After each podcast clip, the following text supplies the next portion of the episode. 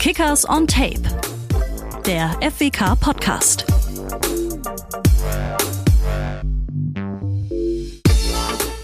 Servus zusammen, schön, dass ihr wieder mit dabei seid äh, bei Kickers on Tape, unserem Podcast, nicht nur live zu sehen hier bei Facebook und bei YouTube, sondern eben auch live zu hören überall da, wo es Podcasts gibt. Bevor wir gleich loslegen, erstmal großes Dankeschön an euch für eure, ja, euer tolles Feedback für die ersten beiden Ausgaben.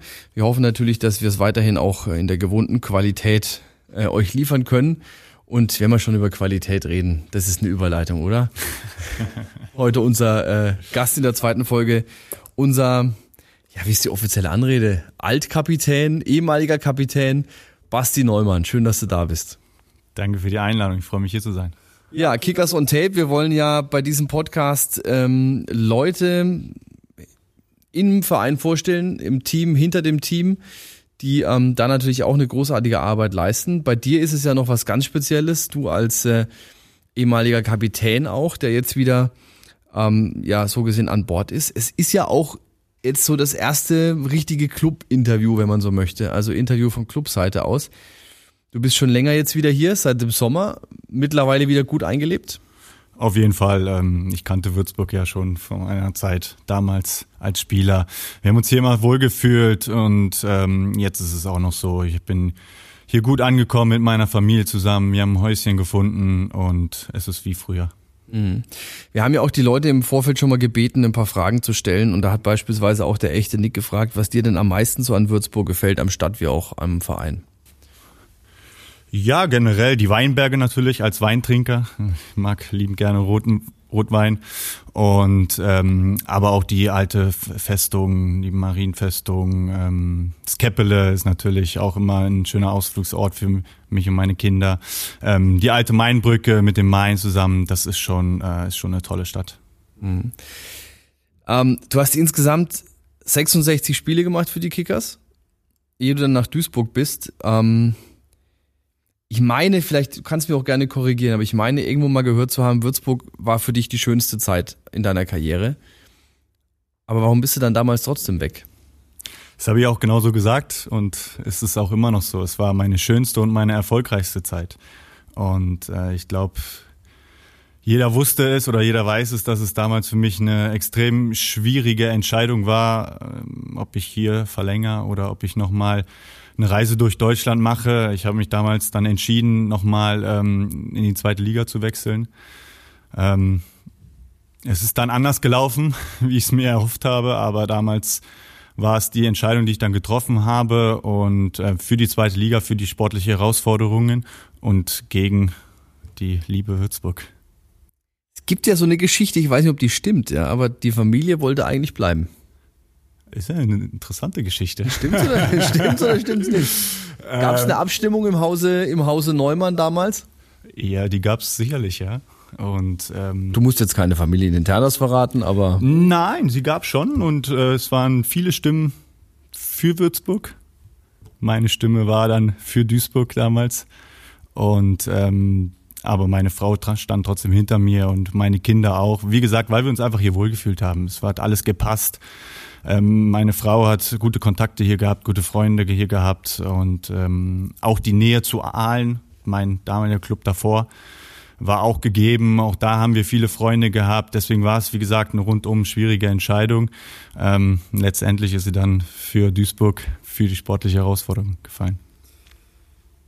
Du kennst jetzt die zweite Liga mit den Kickers noch. Und ähm, inwieweit hat sich denn jetzt im Vergleich zu der Zeit damals, 2016, 2017, hier das Club-Umfeld auch wirklich geändert? Gib uns da mal einen Einblick. Ich denke, viele können da vielleicht auch so gar nicht sich das so wirklich vorstellen.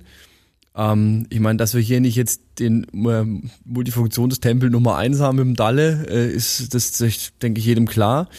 Aber es gibt ja noch mehr, was so dazugehört. Also die Trainingsplätze, die Trainingsbedingungen, inwieweit. Ähm, jetzt, da du wieder Einblick hast in den Verein, hat sich das denn vielleicht im Vergleich zu damals geändert?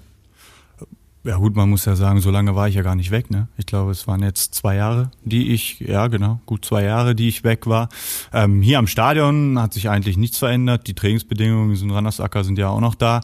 Ähm, was ich toll finde, was sich nicht geändert ist, ist das gleiche Personal noch hier in der Geschäftsstelle. Ich habe viele noch äh, oder viele gesehen jetzt, die auch damals zu meiner Zeit noch da waren. Das finde ich finde ich toll und das, das sieht man dann auch, äh, wie Kickers arbeitet. Ne? Und ähm, oben im NRZ ähm, hat sich schon einiges getan. Ne? Wir haben jetzt ähm, ja die vier Plätze oben am Kree. Ich hatte damals noch ähm, unter Stefan Schmidt haben wir ja damals da unsere, unsere Kabinen gehabt.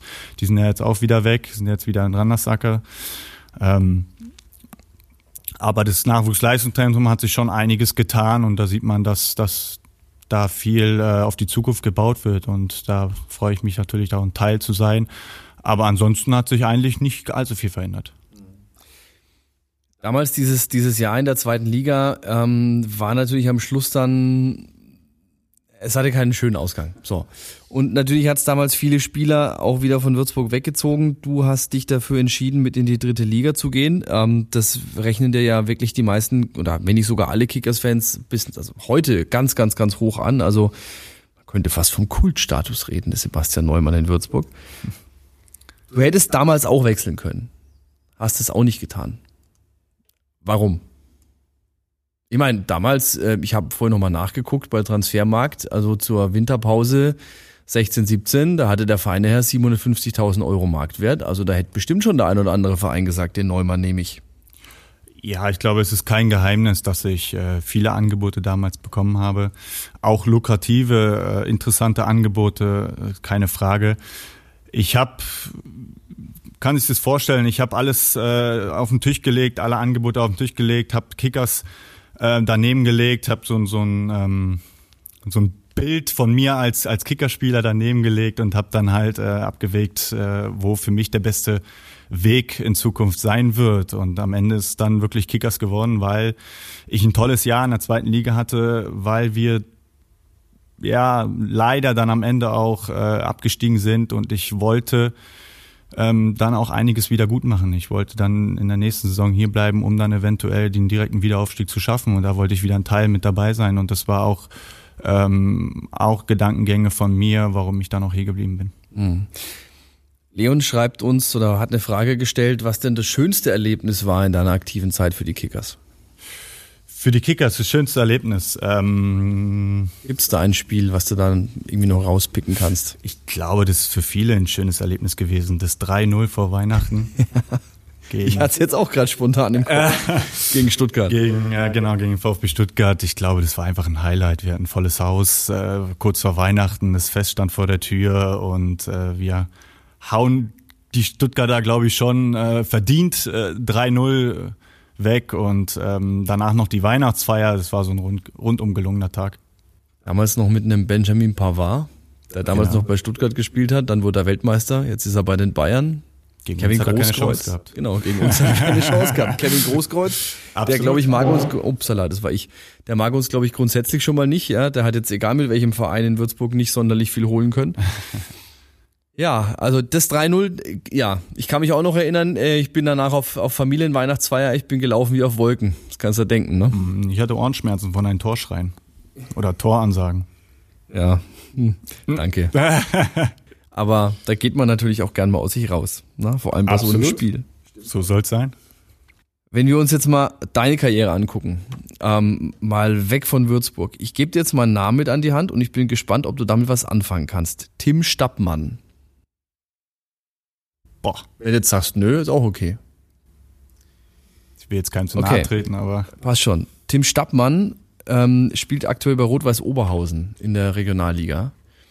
War aber Teil einer Fernsehserie, FC Arbeitslos hieß die. Da ging es um arbeitslose Fußballprofis. Die lief auf äh, RTL Nitro. Und er hat ähnlich wie du ein, ein Herzproblem, eine Verdickung des Herzmuskels. Und ähm, so war es bei ihm. Und bei ihm war es einfach so, hat er Ausbildung gemacht bei Leverkusen, war auch beim Club, aber keiner wollte ihn, weil alle Angst hatten. Alle mhm. hatten Schiss, irgendwie was falsch zu machen. Mhm. Jetzt kennen wir auch deine Geschichte. Du warst bei Hertha, Profi, U21 Nationalspieler und dann kam diese Diagnose. Ich weiß die Diagnose nicht genau, auf jeden Fall, du hattest akute Herzprobleme. Ähm, wie war das denn bei dir? Also, weil, ich meine, klar, du bist dann wieder bei allen gelandet, aber war auch da so die Geschichte, dass vielleicht auch der ehemalige Arbeitgeber oder ähm, der ehemalige Verein auch da vielleicht ein bisschen das Vertrauen hat missen lassen? Ähm, die Ärzte. Viele Ärzte haben es missen lassen, beziehungsweise viele Ärzte haben mir keine andere Option gegeben, weil es einfach Statuten vom, vom, vom DFB gibt, die ähm, ja einfach mal so sind und ähm, wo meine Herzkrankheit quasi reinfällt. Mhm. Und ähm, dementsprechend war ich zu dem Zeitpunkt nicht sporttauglich. Und zu dem Zeitpunkt war es dann auch schon zu 99 Prozent klar, dass ich aufhören muss mit dem mit dem Leistungssport und äh, weil es einfach nicht viele Optionen gab. Und dann kam ja die Geschichte mit Daniel Engelbrecht, ich weiß nicht, ob du dich daran erinnern kannst, der erste äh, Fußballer, der sich einen Defibrillator einpflanzen lassen mhm. hat, okay. zu dem ich dann Kontakt aufgenommen habe und wir viele Gespräche geführt haben und er mir dann einen super Tipp, da bin ich ihm heute noch dankbar gegeben hat, ähm, zu einem Arzt zu gehen, der ihm auch geholfen hat. Davor bin ich in Deutschland rumgereist, habe viele Ärzte besucht und einfach auch zu wissen, was muss ich jetzt außerhalb vom Fußball fürs normale Leben, was brauche ich da? Wie mhm. schlimm ist meine Herzkrankheit und oder, oder was, für, was für Lösungen, Optionen habe ich? Und ähm, dann kam, gab er mir den Tipp, uh, zu seinem Arzt zu gehen. Da bin ich dann kurz vor Weihnachten hingegangen und ähm, der gab mir dann wieder Hoffnung war ein Weihnachtsgeschenk natürlich damals für mich, dass äh, es eine Option ist, ähm, wenn ich mir einen Defibrillator einpflanzen lasse, dass es dann auch wieder mit dem Leistungssport weitergehen kann. Und ähm, dann war es natürlich die Entscheidung über Weihnachten für mich, mit meiner Familie äh, zusammenzuhocken und zu überlegen, was machen wir jetzt? Ich, meine Frau war da schwanger. Gehen wir weg vom Leistungssport, gehen wir in ein geregeltes Leben, sage ich mal so, oder probieren wir es nochmal. Und jeder, der mich kennt, weiß, ich bin Kämpfer. Und ich gebe nicht so leicht auf und es war für mich einfach zu einfach.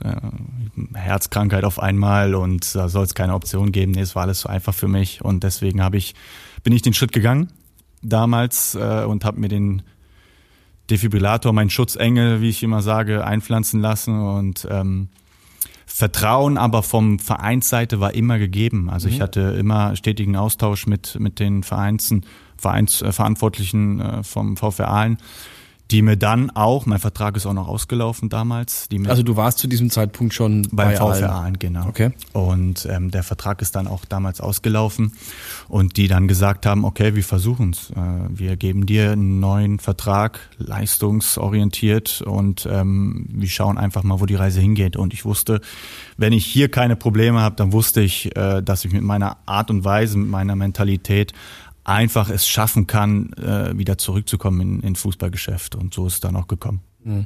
Also ich habe diese Serie gesehen und habe wirklich dann, als es um diesen Tim Stappmann ging, echt direkt ist Wahnsinn an, an, den, an den Basti denken müssen, weil er halt eben auch gesagt hat, die Vereine waren sich nicht sicher, die wollten nicht so richtig die Verantwortung wirklich dann dafür übernehmen. Was machst du? Du hast auf einmal einen herzkranken Fußballer, du kannst natürlich sagen, ja, das kriegt man schon hin. Mhm. Äh, liegt er auf einmal auf dem Platz und was machst du denn dann? Ja. Ja, Deswegen ähm, finde ich sehr, sehr nobel von allen und äh, dass die auch gleich Absolut. gesagt haben, hey, klar, warum nicht? Wenn die Ärzte sagen, go, dann probieren wir das. Und äh, bei den Kickers so gesehen hat die ärztliche Abteilung ja auch gesagt, den Basti, den nehmen wir. Ja, ich habe ja dann in der dritten Liga beim VfR Aalen dann eine komplette Saison durchgespielt mhm. gehabt und keine Probleme mit dem Herzen gehabt und dann kam ja Hollerbach und hat angefragt gehabt. Aber warst du da in dieser Zeit, als diese Diagnose kam, schon auch öfter davor zu sagen, okay, ich lasse es bleiben? Oder war für dich von Anfang an klar, dass du es auf alle Fälle nochmal probieren willst? Mal unabhängig jetzt von der Meinung anderer, du für dich. In erster Zeit war es schon äh, so, dass ich gesagt habe, okay, ich höre auf. Meine, wie gesagt, meine Frau war gerade schwanger, es gibt auch noch ein Leben nach dem Fußball, das, damit habe ich äh, nie ein Problem gehabt. Ähm, und dann kamen ja auch die Meinungen der Ärzte, die dann auch gesagt haben, ja, es ist wirklich so, dass äh, deine Krankheit das nicht hergibt, weiter Leistungssport zu betreiben. Und ähm, deswegen war in erster Zeit schon so der Gedanken da.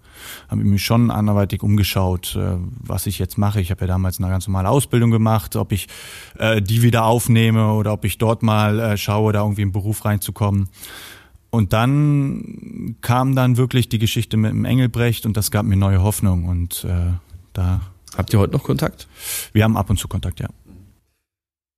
Also wir müssen das jetzt nochmal zusammenfassen. Du warst Fußballer auf dem Weg, ich sag mal, in die Bundesliga. Ja, Hertha ist jetzt auch nicht die schlechteste Adresse, wenn es um Jugendarbeit geht und um, um ähm, Ausbildung von Bundesligaspielern. So, dann kommt auch diese Geschichte mit den Herzproblemen dazu. Ähm, du stehst kurz vorm Karriereende, dann doch wieder zurück in die zweite Liga, dritte Liga, zweite Liga und auf einmal kommt die Hüfte. Es war ja auch noch so, wenn ich mich jetzt dunkel erinnere, die Saison in Duisburg damals, die lief ja generell auch nicht so rund. Ja, das war ja dann auch das Abstiegsjahr, glaube ich, oder ich glaube, Duisburg ist am Ende der Runde dann abgestiegen in die dritte Liga. Also da gab es von Anfang an, war ja Sand irgendwo im Getriebe und bei dir, wenn man jetzt so das Bild bemüht, Sand in der Hüfte. Jetzt mal ganz ehrlich, da, also da ist man doch komplett am Verzweifeln dann auf einmal, oder? Ja, klar, schon. Zumindest fragt man sich, was der Körper mit einem macht.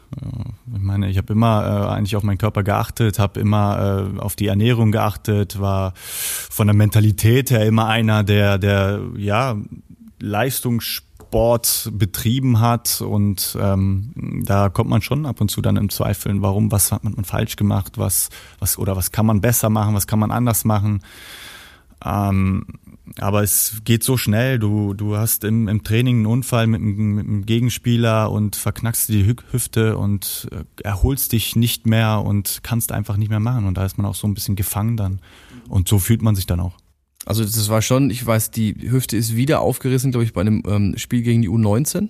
Genau. Aber die Verletzung davor war auch im, im Training. Also auch, das war jetzt nicht irgendwie, dass du sagst, eine Hüftfehlstellung und nein, das hätte eh nein, eh irgendwann genau. so kommen müssen, das sondern umgelaufen. Genau, einfach dumm gelaufen, einfacher Trainingsunfall, was, was gar nicht schlimm aussah im ersten Moment äh, und was auch gar nicht sich schlimm anfühlte. Also ich bin dann äh, ähm, zum, zum Physio und zu den Ärzten gegangen, habe gesagt, ein bisschen Hüftprobleme, habe danach noch ein bisschen weiter trainiert, die wurden dann immer schlimmer, immer schlimmer und dann wurde ich halt richtig untersucht und dann kam dann halt auch die Diagnose, ähm, ja, mhm lassen wir es jetzt dabei.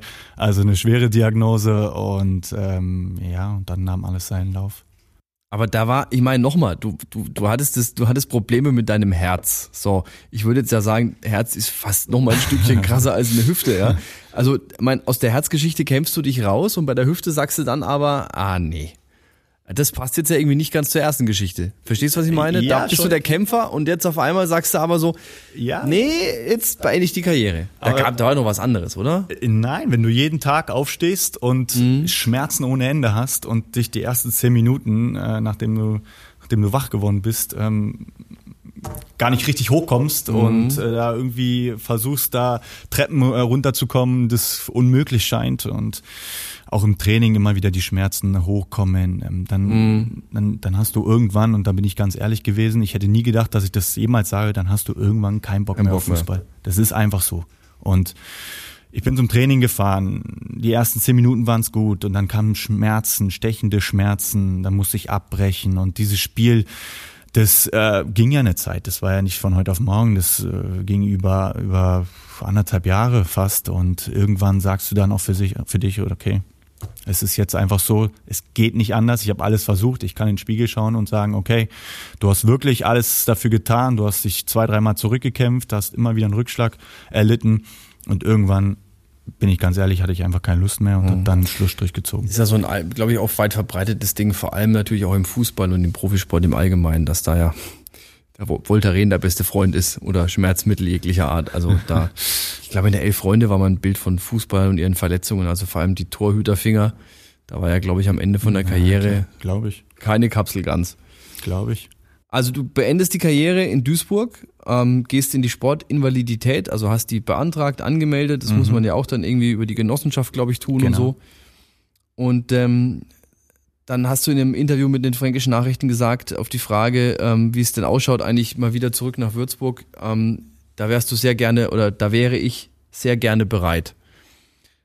War denn der Kontakt nach Würzburg nie abgerissen oder ist er dann erst wieder in der Phase entstanden? Er war nie abgerissen. Also das kann man auch klar sagen, dass ich immer äh, Kontakt hierher hatte, sei es zu Michael Schiele immer noch oder selbst zu Schuppi. Wir haben immer ständig gesprochen, gefühlt nach jedem Spiel haben wir uns ausgetauscht. Ähm, aber auch mit dem Verantwortlichen Daniel Sauer hatte ich einen stetigen Austausch und ähm, ja, es war ja natürlich klar, ne, dass wenn ich äh, eine gute Zeit hier hatte, meine beste Zeit hier hatte, das natürlich dann auch anfrage, wie es hier ausschaut, ob es eine Möglichkeit gäbe, zurückzukommen, ist natürlich klar und ähm, so war es dann auch. Naja, gut, und vor allem, wenn man jetzt auch sieht, wie schnell es dann ging, also viel Bedenkzeit hat man sich wahrscheinlich da in Würzburg auch nicht erbeten, wahrscheinlich höchstens um zu gucken, wo man dich unterbringt, oder? Anscheinend äh, habe ich gute Arbeit geleistet oder man mag mich. War der, war der Ruf noch ganz gut? Also das wäre jetzt auch eine Frage vom, vom, von Nick gewesen, was sich dazu bewegt hat, wieder zurück nach Würzburg und zu den Kickers zu kommen. Ich denke, das haben wir schon mal beantwortet. Ähm, Niklas fragt im Endeffekt das Gleiche, was ich jetzt auch fragen würde, was du für eine Rolle in Würzburg spielst. Also was genau ist jetzt deine Jobbeschreibung? Also was jetzt, was wir hier jetzt oder was du jetzt hier machst, ist eine, verbessere mich, Wiedereingliederung, nennt sich's, glaube ich, mhm. gell? Wiedereingliederungspraktikum. Praktikum, Wiedereingliederungspraktikum. Was jetzt genau ist die Jobbeschreibung von dir? Naja, was macht man als Praktikant? Kaffee holen? Bring mich nicht auf Ideen jetzt. Äh? nein, nein, bring mich nicht auf wie, ich weiß, wenn ich beim nächsten Heimspiel anrufe. Einmal Kaffee in die Kabine. Nein, nein. Nee, also was sind deine Aufgaben? Welche, mit welchen Aufgaben hat man den Praktikanten Neumann denn äh, betraut bei den Kickers? Nein, also ich bin äh, in einem Team, in, in einem NLZ-Team quasi mit dabei, ähm, zusammen mit Ralf Santelli und Felix Deubert unter der Leitung von Jochen Säuling. Ähm, versuche ich meine Erfahrungen, die ich in meiner Karriere gemacht habe, an den Jugendspielern weiterzugeben. Sei es auf dem Platz, sei es Tipps geben, kleine Tipps geben, Stellung des, des, des Fußes zum Beispiel oder ähm, Verbesserung der Schusstechnik oder ähm, Kopfbeispiel oder in den Zweikämpfen, aber auch außerhalb des Platzes, gerade in, in Zeiten, wo es halt nicht so gut läuft, ne, Verletzungszeiten oder auch mal, ähm, wenn man mal Probleme vielleicht in der Schule hat und gerade nicht klar ist im Kopf. Und da versuche ich schon meine Erfahrungen äh, den Jungs mitzugeben, aber auch ähm, versuchen wir im NLZ-Team ähm, quasi eine, Konzepte äh, auszuarbeiten und so quasi unseren Trainern, den Jugendtrainern zu unterstützen, weil das große Ziel muss es einfach sein, in, in Zukunft da ganz viele Jungs so hoch wie möglich zu bringen. Am besten ja. zum, zum Profi. Wie wird es denn angenommen von den, von den Jungs? Also vor allem natürlich, ich meine, die fußballerische, ihnen zu zeigen, wie man Fuß stellt und so, denke ich, das das kriegt wahrscheinlich jeder Trainer hin mit den dementsprechenden Entscheiden. Das wird wahrscheinlich nicht das Problem sein. Aber ich denke vor allem die psychische Geschichte, das ist schon was, wo man wahrscheinlich als Profi, als Ex-Profi ein bisschen mehr an die Jungs weitergeben kann. Also jetzt auch im Vergleich zu anderen Trainern. Auf jeden Fall. Und ich glaube, es ist auch nochmal was anderes, wenn man, wenn man selbst äh, Spieler war und die Jungs auf einen äh, hochschaut und sagt, hey, der war schon mal da, wo ich hin will. Auf den muss ich vielleicht hören weil wenn der schon mal da war, dann weiß der, wie das abläuft. Und so das Gefühl habe ich, dass, das, dass die Tipps, äh, die wir geben oder ich gebe, die äh, sehr gut angenommen werden und auch umgesetzt werden und äh, da auch auf meine Meinung quasi gezählt wird. Mhm. Was wären denn jetzt mal auf die auf das NLZ gesehen, was wären denn so Punkte, wo du sagst, das muss ein Spieler mitbringen, wenn er in so einem Bundesliga-Nachwuchsleistungszentrum ähm, wirklich auch Erfolg haben will? Auf was wird er geachtet? Ich glaube, also jetzt aus meinen rudimentären Kenntnissen, für, bei mir hat es nie zu mehr wie Kreisliga gereicht, aber ich denke, das Fußballerische allein ist es gar nicht so sehr, oder? Also das fußballerische Können ist ein Teil davon auf jeden Fall. Erstmal musst du Spaß haben an dem, was du machst. Ne? Ich glaube, aber das hat jeder. Und dann musst du die richtige Einstellung mitbringen. Die Einstellung heißt, ähm, besser zu sein als gestern besser zu sein als, als, als dein Konkurrent zum Beispiel. Du musst eine Mentalität mitbringen, äh, äh Spiele gewinnen zu wollen, ob es ein Trainingsspiel ist oder ob es ein, äh, weiß ich nicht, ein Flankenspiel im Training ist oder ähm, ein Spaßspiel im Training oder selbst das Wettkampfspiel am Wochenende.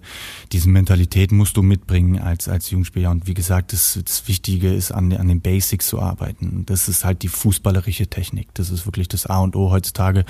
Neben aber auch den, den körperlichen Aspekten. Ähm, ähm, ja, heutzutage wird das Spiel immer schneller, immer ähm, kräftiger, immer stärker. Du, du musst einen, einen Körper aufbauen, der dich nicht so leicht wegdrücken lässt. Äh, und das sind alles viele Bausteine, die, die, die man da ähm, braucht um den Weg quasi hochgehen zu können. Und ähm, ja, aber das A und O bleibt einfach die Basics, die Technik. Und das versuchen wir unseren Jungs äh, zu vermitteln.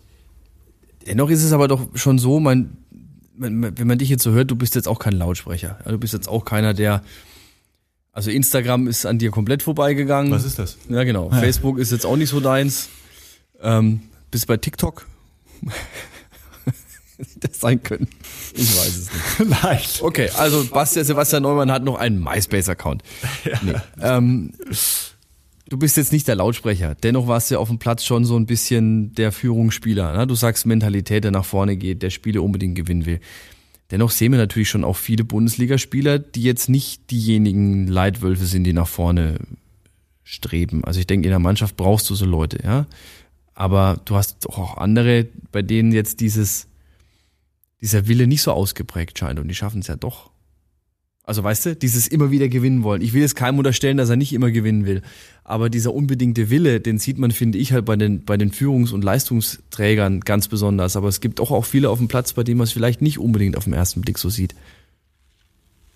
Mm, ja, aber das unterscheiden dann wahrscheinlich die Top-Spieler von den ganz Großen. Das ist ein Teil, was ein Ronaldo von, äh, um ganz hoch zu greifen, Ronaldo vom anderen Bundesligaspieler oder Bundesligaspieler äh, unterscheidet. Der geht aber natürlich auch nicht die extra Meile, der läuft ja, glaube ich, auch grob nochmal den extra Marathon. Also wenn du auch so immer hörst, was er zum Teil noch an extra Trainingseinheiten ja. nachlegt. Aber das, das, das brauchst du, um erfolgreich zu sein. Da bin ich. Das ist dann auch so eine, sowas, was du den, den Jugendspielern auch eventuell mitgibst an die Hand. Genau genau das versuchen wir als Team den Jungs mitzugeben. Trotzdem bleibt aber doch so ein bisschen, ist es doch schon wirklich dann nur noch reduziert auf den Fußball, oder? Also wenn ich jetzt so an früher denke, also ich habe es jetzt bei, weiß nicht, ob es bei Arne im Podcast war noch erwähnt, so früher in Günter Netzer neben der Karriere noch schnell eine Diskothek aufgemacht. Heutzutage mit den Fußballern, ähm, entweder spielen sie Fußball auf dem Platz und trainieren oder spielen sie abends auf der Playstation. Also so irgendwie das Leben außerhalb, für viele ist das doch, glaube ich, schon auch im Profibereich reduziert auf das Wesentliche gute Ernährung, abends nicht um die Häuser ziehen, tralala. Das ist richtig. Ich sag immer, du musst Opfer bringen, wenn du nach oben willst. Das ist halt wirklich so, dass du in den in dem Alter 14, 5, ja gut, 14 noch nicht, aber 16, 17, dass du abends mal nicht rausgehen kannst mit deinen Jungs, dass du nicht Spaß haben kannst mit deinen Jungs, weil du Sonntag früh um 10, 11 ein Spiel hast, weil du dich vorbereiten musst Samstagabend. Und das ist immer, sag ich immer, Opfer bringen in dem Fall, sich dann zu entscheiden, okay, ich versuche alles, ähm, um Profi zu werden. Oder ich gehe den anderen Weg und mache das so halb, dann äh, ist es meine Meinung, dann wird das nichts. Und heißt jetzt nicht, dass du keinen Spaß mit deinen Freunden haben darfst. Es gibt auch noch andere Tage, glaube ich, unter der Woche. Aber gerade am Wochenende ist es entscheidend und da musst du dich dann auf, auf die Punkte konzentrieren, die dir wichtig sind. Mhm. Was wäre denn der größte Fehler von den ab, was du jetzt schon gesagt hast, was wäre denn so der allergrößte Fehler, den man als Jugendspieler machen kann? Es kommt schon alles von alleine. Ich werde schon Profi. So eine Einstellung zu haben, zu sagen, ähm, ja, ich habe so viel Talent, ich brauche nicht viel machen, ähm, ich, ich werde schon äh, Jahr für Jahr meine Leistung bringen und dann werde ich äh, irgendwann Profi und dann läuft es von alleine und dann kommt das Geld schon in die Taschen. Das ist so eine Einstellung, die, glaube ich, überhaupt nicht funktioniert. Wenn ich mir damals in der Bezirksliga nicht den Knöchel gebrochen hätte, dann wäre ich. Die, die Einstellung ist von etwa, ja. Genau, so zum Beispiel. Ausreden suchen gehört dazu, ähm, die Schuld auf andere schieben, aber da und da. Ja, ja. Sowas zum Beispiel wenn du jetzt dein Praktikum, ähm, Wiedereingliederungspraktikum ist ein langes Wort, ja. gemacht hast. Ja. Was ist denn dann? Was passiert dann? Gibt es schon konkrete das ist Pläne? Eine gute Frage. Hast du ja schon, aber im Praktikum heißt ja auch, ich gucke mal den Job mal an, danach möchte ich den gerne machen, hauptberuflich. Ja, also mein, mein Praktikum ist ja gekoppelt mit einem Studium. Mhm. Ich studiere ja nebenbei Sportökonom. Okay. Genau. Und ähm, das ist so Teil, Teil Praktikum im, bei den Würzburger Kickers und ein Teil dann auch äh, äh, das Studium. Und ähm, das geht jetzt bis März 22.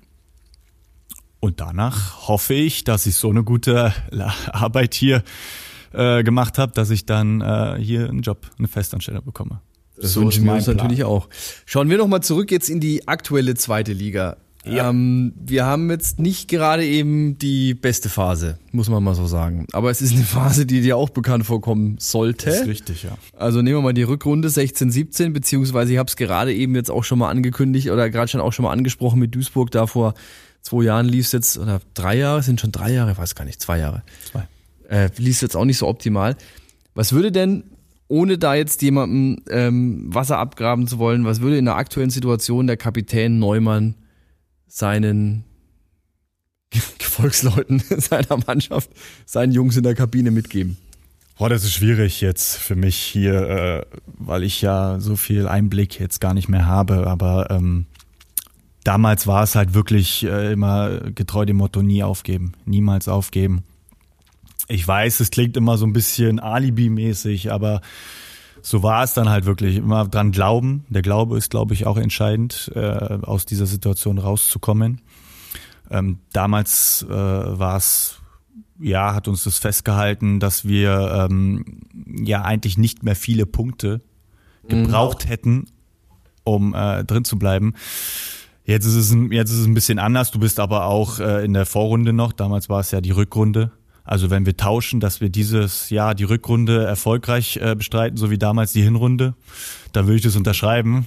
Aber ich glaube, der Glaube äh, an die eigene Stärke, an das Selbstvertrauen äh, ist extrem wichtig. Mhm. Hoffen wir das Beste. Wenn wir jetzt nochmal in die aktuelle Mannschaft schauen, ähm, sticht jetzt einer für mich so ein bisschen raus. Jetzt nicht, weil er von allen der Beste wäre, aber weil es so gesehen ein Jugendspieler ist, Domi Meisel ähm, letztes Jahr schon die ersten Profi-Einsätze in der dritten Liga gehabt und jetzt spielt er, gut, wahrscheinlich jetzt am Samstag wird er nicht spielen, aber ähm, jetzt spielt er aktuell Stamm, kann man sagen. Auch die letzten Spiele wirklich 90 Minuten durch. Ähm, tolle Entwicklung. Kommt noch mehr aus dem NLZ? Also, ich meine, du hast ja so ein bisschen jetzt auch die Spieler so im Blick in den nächsten Jahrgängen, so U17, U19. Ich hoffe es auf jeden Fall. Ähm, ich habe Domi Meisel jetzt auch in den letzten Spielen natürlich gesehen und mir gefällt es, was er macht, weil er ähm, Gas gibt, weil er auch das Selbstvertrauen ausstrahlt und ähm, hoffe natürlich, dass äh, viele aus dem NRZ auch quasi ihn als ja, wie soll ich sagen, so als ja, Vorbild, ja, so eine Art viel, Vorbild nimmt und mal auf ihn schaut, was, was er gemacht hat oder was er macht, wie er spielt. Ähm, da gibt's einige Jungs, die, die gerade U17, U19, die mir äh, gefallen, die mir positiv aufgefallen sind, ähm, die man aber noch ein bisschen schleifen muss, weil da noch, auch noch viel Bedarf ist, aber ähm, die auf einem guten Weg sind. In, inwieweit hat sich denn da auch vielleicht der Zulauf jetzt, bei dem Corona-Jahr Corona -Jahr wahrscheinlich jetzt schwer zu sagen, aber inwieweit hat denn sich jetzt so der Zulauf zum NLZ, zum Bundesliga-NLZ auch erhöht, dass äh, mehr Spieler es versuchen möchten als vielleicht vorher? Ist ja. da ein Einblick oder? Boah, ja, schon. Ich meine, wir sind ein relativ junges NLZ, ne? Ich glaube, Bundesliga NLZ seit einem Jahr. Und ähm, da sind halt viele Strukturen äh, noch am Anfang der Zeit, ne, wo wir noch äh, viel Arbeit auf uns, äh, viel Arbeit auf uns zukommt. Und ähm, trotzdem merkt man schon äh, auch im Umfeld, dass äh, immer wieder hört man, ja, bei den Kickers, da geht was, gerade im NLZ, da wird ähm, viel umstrukturiert, da äh, ähm, wird viel entwickelt, da ist Fortschritt zu sehen und das kriegt man schon mit und das ist schön zu sehen mhm. oder zu hören. Ganz anderes Thema. Oh. Ganz anderes Thema. Weihnachten steht vor der Tür. Ja. Es geht zur Familie, habe ich gehört. Mhm. Nach Berlin. Mhm. Wie ist denn Weihnachten zu Hause? Also ihr, ihr fahrt jetzt zu deinen Eltern ins, ins Hause Neumann oder wo geht's hin? Wir fahren zu den Schwiegereltern, genau. Aha, okay. Aber meine Eltern wohnen nicht weit weg. Mhm. Also ich sag mal eigentlich ist Weihnachten bei uns ganz groß. Ich habe eine große Familie. Ähm, und dann packen wir immer alle zusammen am 24. und dann am ersten Weihnachtsfeiertag sind wir dann bei meinen Schwiegereltern, zweiten Weihnachtsfeiertag sind wir dann bei meinen Eltern und dann kommt die ganze Sippschaft zu uns und ähm, dann, weil man sich ja auch nicht so oft sieht, dann ist es immer ein, ein schöner Tag, ein schönes Zusammensein und dieses Jahr wird es wahrscheinlich anders laufen. So einen Plan haben wir ehrlich gesagt noch nicht. Äh, man muss sich ja an den Auflagen halten. Und aber ich glaube, wir werden uns das trotzdem schön machen. Na, da wünschen wir dir auf alle Fälle schon mal eine schöne Weihnachtszeit. wir haben jetzt, wir sind eigentlich auch schon so gut wie durch, Basti. Wir haben noch okay. eine Frage offen von ja. Janni. Ja? Okay. Nutella-Brot mit oder ohne Butter? Okay. ähm, mit. Kommt gleich bestimmt. Ja? Echt? Jetzt wollte schon sagen, jetzt kommt der Sportler durch. Ich esse, ich esse sowas ja nicht, weil ich bin ja. Warst du, das ist vielleicht auch nochmal so interessant, was warst du für ein Sportlertyp? Warst du einer, ich meine, du sagst gesunde Ernährung, das ist ja das eine, aber so die letzten Jahre immer dieser große Trend, nur noch vegan und äh, Körner und keine Ahnung was?